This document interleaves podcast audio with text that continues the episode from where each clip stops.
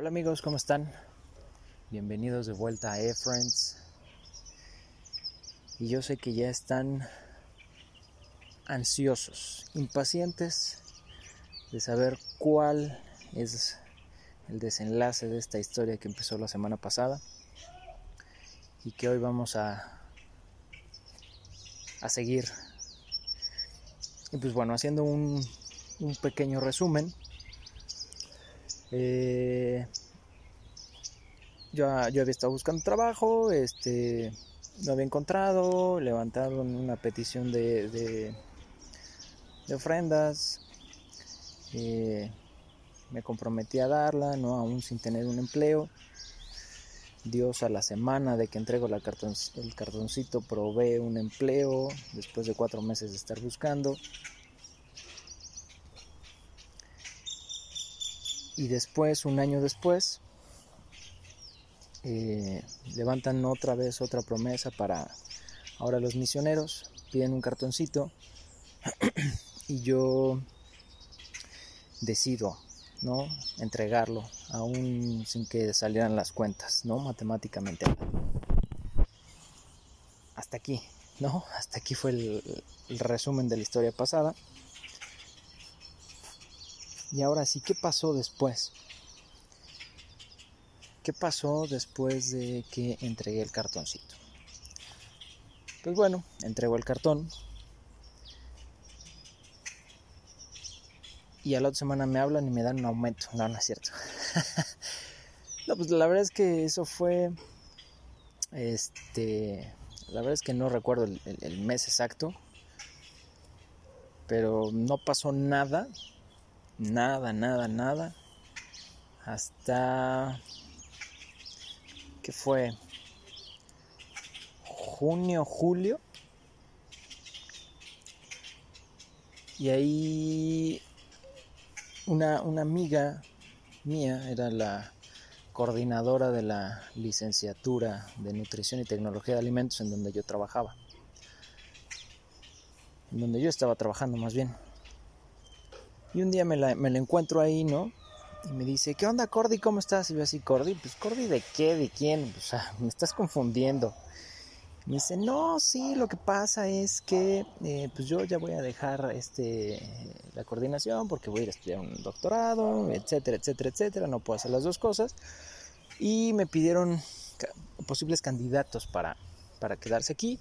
Y de entre otros maestros también te nominé a ti. Y yo así de, wow, ¿en serio? Sí. Dije, bueno, pues súper, ¿no? Gracias, ¿no? ¿De qué? Ya, bye. Todavía pasó otro rato. No, la verdad es que no, no llevé la cuenta, pero pasó, ¿qué les gusta? Tres, cuatro semanas y, y, nada, ¿no? Yo la seguía viendo ahí, yo dije, esta me tomó el pelo, no sé, jugó con mis sentimientos, etcétera, etcétera, ¿no? Y un día, pues sí, yo, ya mandan el comunicado de que ella ya no va a estar. Pero hasta ese momento nadie me había dicho nada más que ella, ¿no? Recursos humanos o, desarrollo humano, ¿no? Como le llaman ahora, no me había dicho nada. Nadie había dicho nada.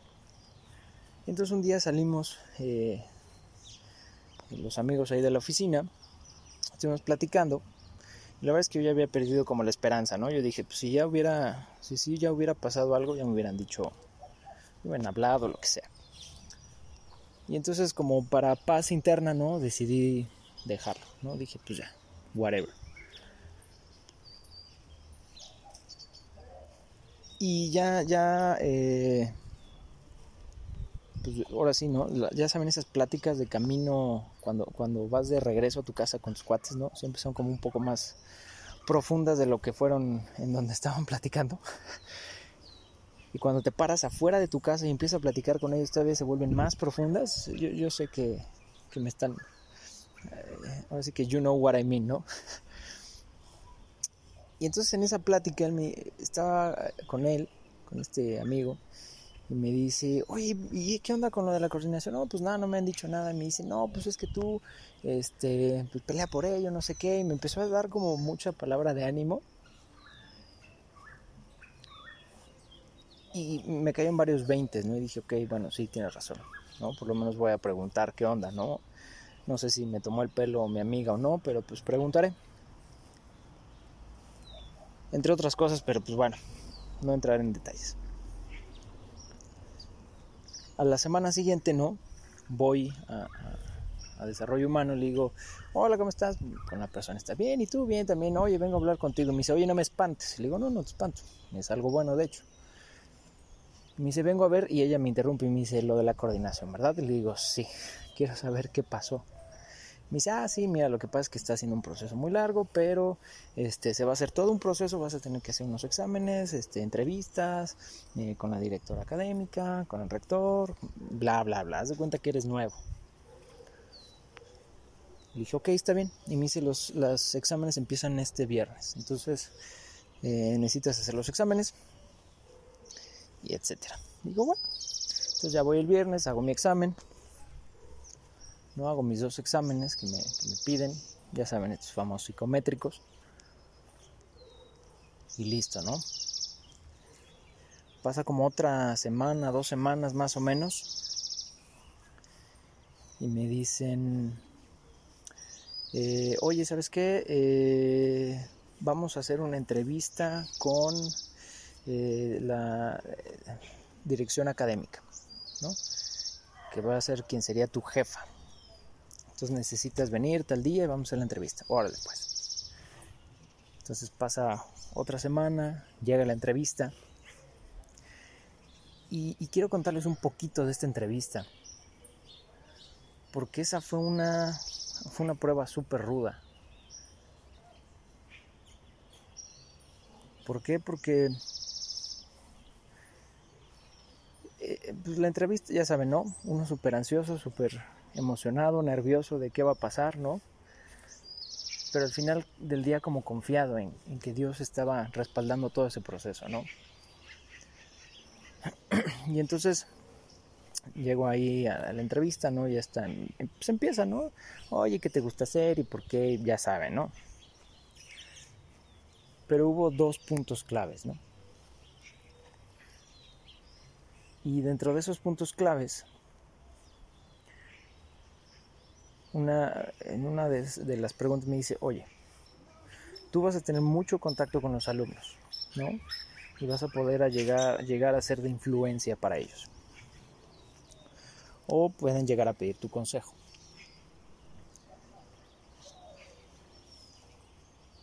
Obviamente esta, esta, esta persona ya sabía que yo era cristiano porque ya había salido el tema ahí antes, ¿no?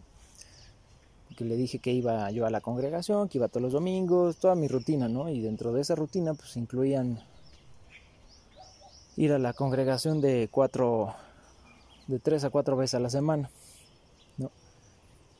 Y entonces eh, ella ya sabiendo esto, ¿no? Teniendo ese contexto de que yo estoy súper eh, pegado a la, congregación, ¿no? No, nada más eh, asistiendo, sino también sirviendo, eh, me formuló la pregunta que, les estaba diciendo, ¿no? Oye, ¿y qué va a pasar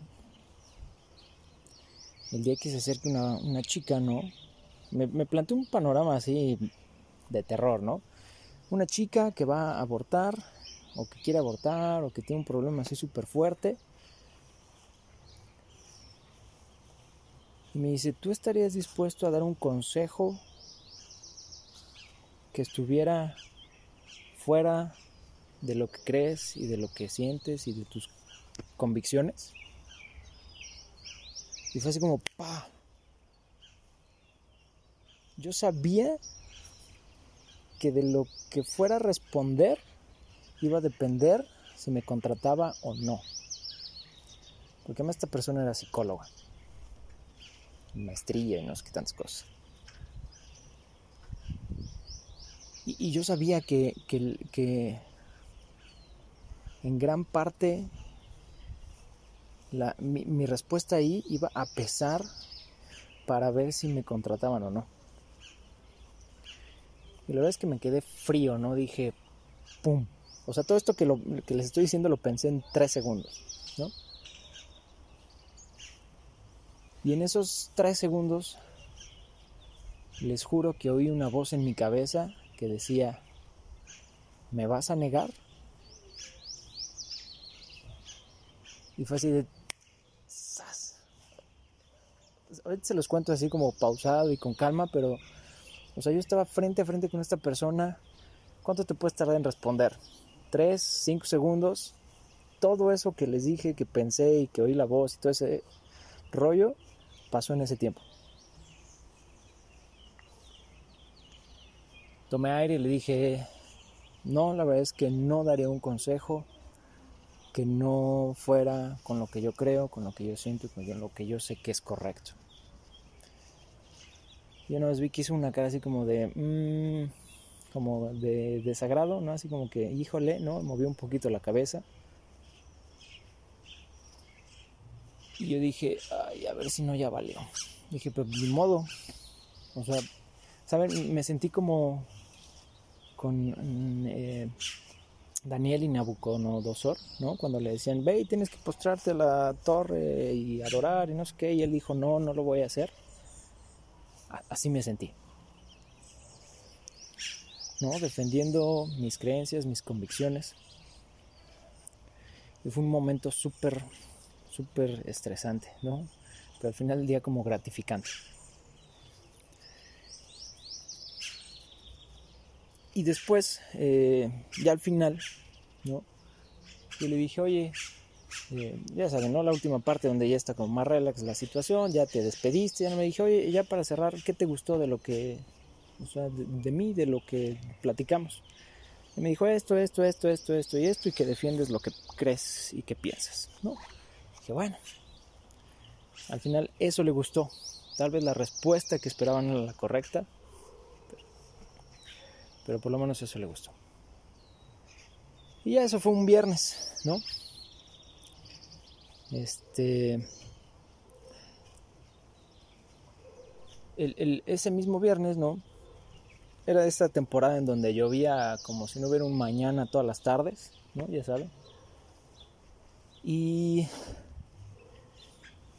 eh, por la cuestión que les comenté que, había emprendido un, este, un proyecto, tenía algunos contactos y con una, con una persona que tenía un, negocio, este, le había, habíamos hecho un intercambio, ¿no? Yo le capacitaba a su personal y ella me daba sesiones de entrenamiento ahí en, el gimnasio este donde ella, pues, su gimnasio, ¿no?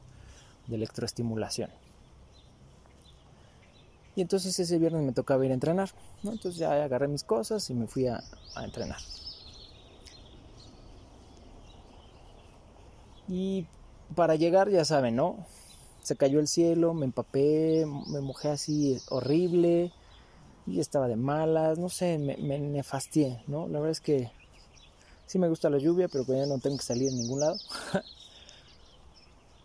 o cuando sé que no me voy a mojar pues ella tenía que caminar, ¿no? Y en el tramo que caminé, pues parecía yo rata mojada. Ya llegué, entrené, se me bajó el, estrés, ¿no? Y de regreso de eh, eh, ahí a, mi casa, también tenía que caminar un montón. ¿Por qué? Porque pues, me gustaba caminar, porque en, en, ese tiempo ponía alabanzas y entonces iba caminando, iba escuchando, iba orando y era como un tiempo que tenía yo con, con Dios, ¿no? Y me acuerdo, ¿no? Que me puse los audífonos y empecé a caminar. Me empecé a caminar.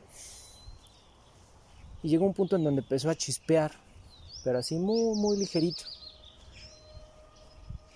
Y yo dije, ah, ya va a empezar a llover otra vez pero mi sentimiento había cambiado, ya no era como de enojo como en la tarde que me había mojado un montón, sino era diferente. Y además iba orando, ¿no? Y era un sentimiento como, yo, sentía como si Dios me hubiera dicho, bien, lo hiciste bien hoy. Estate tranquilo porque yo estoy contigo como si me estuviera abrazando con la lluvia, no sé. Una experiencia súper eh, rara, pero la verdad es que fue increíble. Ya llegué eh, a, mi casa y whatever, ¿no? Después pasó una semana, pasaron dos semanas, pasaron tres semanas. pasaron cuatro semanas y no me decían nada. Y yo así de, ¿qué va a pasar, no? Y no me decían nada y, ya sabes, ¿no? Empieza este sentimiento de seguramente ya contrataron a alguien más, ya nada más tengo que esperar el correo de bienvenido, whatever, la coordinación de nutrición. Y este sentimiento como de ansiedad no me dejaba. No me dejaba en paz. O sea, imagínense el proceso desde que me avisaron. Empezó en mayo, no, en mayo entregué el cartón. En junio, más o menos, julio, fue que esta chica me dijo. Junio, junio, perdón, fue cuando me dijo. En julio fue cuando empecé el proceso. En todo agosto, nada septiembre nada, y yo ya estaba que, no me calentaba ni el sol, ¿no? Ya estaba así de súper ansioso de si se va a hacer, no se va a hacer, o sea, que me digan. Si sea así, o sea, no, ya que me digan. Y durante todo ese proceso hubo una canción que, que no me dejaba, más bien que yo no soltaba, que es la de Lo harás otra vez. Y esta canción es de las. es como la favorita del mundo mundial. ¿No? Por la letra, la todo. Todo. Pero justo porque me habló muy fuerte durante todo ese proceso. Fue como la canción que me mantuvo a flote. ¿No? Sabiendo que todo iba a estar bien, aunque mi parte humana estuviera súper ansiosa. Y durante todo ese proceso, Dios eh, estuvo hablando muy fuerte. Pero el versículo que fue el que más me, me pegó está en Isaías 43, 19. Y dice, pues estoy a punto de hacer algo nuevo. Mira, ya he comenzado. ¿No lo ves? Haré un camino a través del desierto. Crearé ríos en la tierra árida y baldía. Y esa palabra y esa canción que van de la mano, que están juntas, fue lo que me mantuvieron a flote ahí.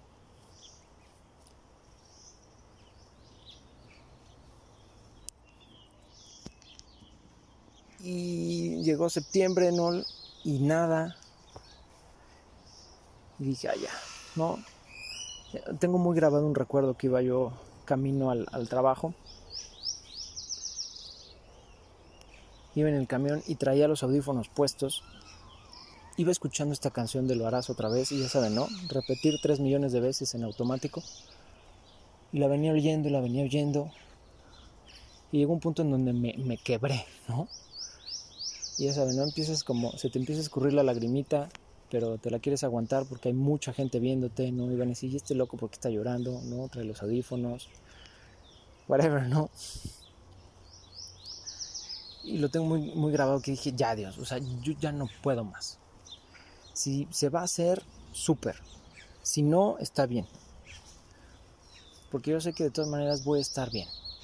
He estado bien hasta este momento y voy a estar bien de aquí en adelante. Ya sea que tenga eso o no lo tenga. Y ya.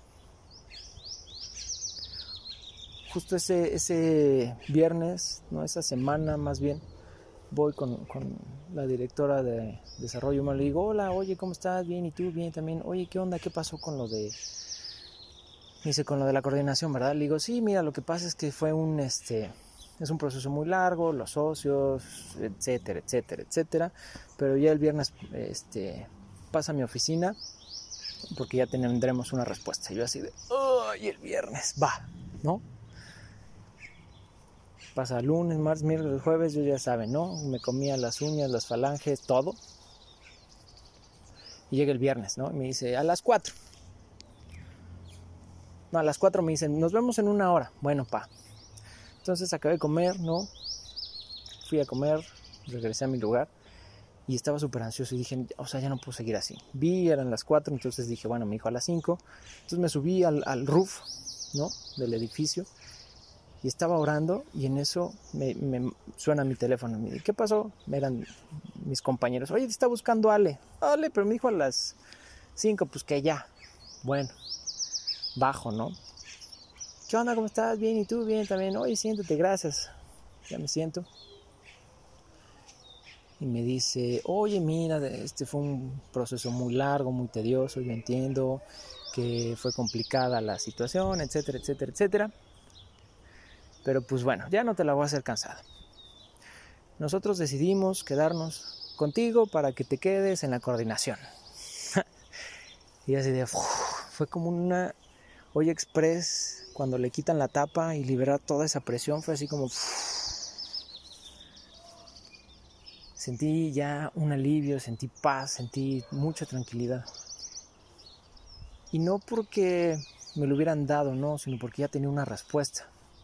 Y obviamente porque también iba a, cambiar de puesto, era eh, crecer, ¿no? Laboral y económicamente, etcétera, etcétera.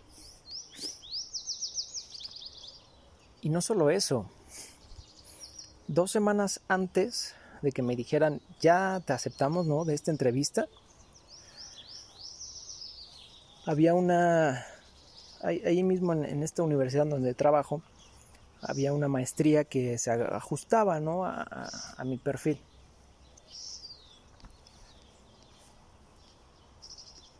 Y yo me acuerdo que, que, en otro paso de fe, o sea, yo sabía que para el, el, puesto se necesitaba tener una maestría, ¿no? Y yo no tenía, yo nada más tenía mi licenciatura. y en un paso de fe porque había que pagar mensualidad y había que pagar inscripción. Yo dije, o sea, ya, me inscribí a la maestría, sin saber si me iba a quedar o no en, en la coordinación. O sea, si me quedaba en la coordinación me iba a alcanzar para pagar la maestría, si no, iba a sufrir para pagarla. Y entonces fueron como muchos pasos de fe y por eso es que yo estaba como tan desesperado, me sentía, les digo, como Pedro, ¿no? Que de repente salió de la barca y empezó a dar pasos en fe y caminaba sobre el agua, pero de repente empezaba a ver todo lo que estaba a su alrededor y que, que estabas dando pasos eh, sobre el agua y entonces sentía que se estaba hundiendo. Y di un paso de fe yendo a hablar con eh, eh, recursos humanos para ver qué había pasado y di un paso de fe. Cuando fui a hacer las entrevistas y di un paso de fe cuando defendí mi fe en la entrevista y di un paso de fe inscribiéndome en la maestría y, yo seguía viendo nada claro, ¿no? Ya sentía que me hundía y me hundía y, y por eso fue como, wow, ya, al fin. puedes estar tranquilo.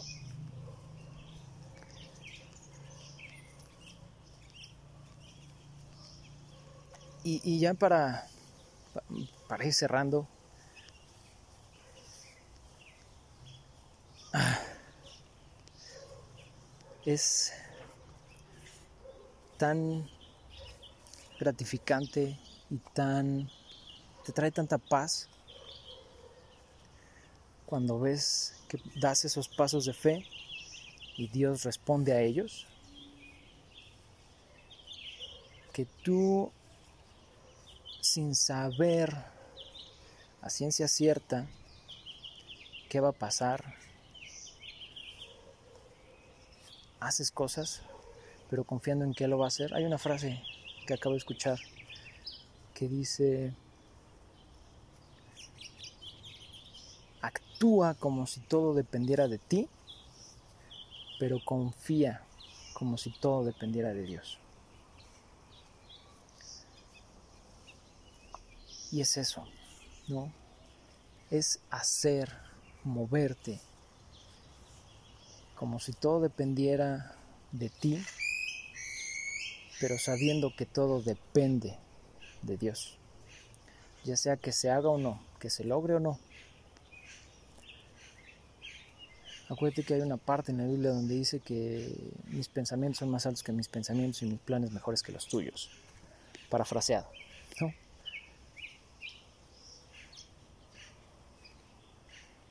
Tienes que confiar.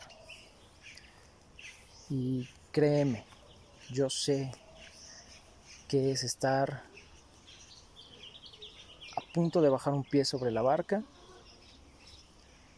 de la barca, perdón, y ya estar sobre el agua. Y estar esperando a no hundirte y estar caminando y, alcanzando y estirándote para llegar a, a, Jesús, para que si te hundes Él te.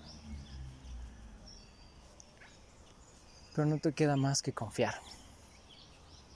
Y al final del día eso es la fe.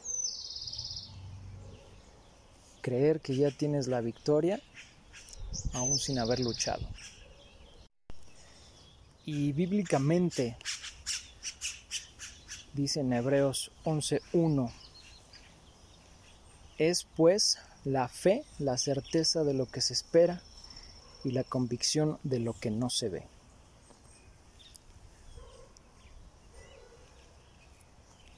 Y, bueno, creo que esta historia ya se alargó. Tal vez haya parte 3, no lo sé. Pero si, si con algo te, quieres quedar de esto es sal de la barca, da pasos en fe, camina sobre las aguas, porque Dios lo hará otra vez. Ya ha comenzado. Mira a tu alrededor. Él está ahí haciendo obras en tu vida. Y seguimos escuchándonos hasta que Él nos encuentre.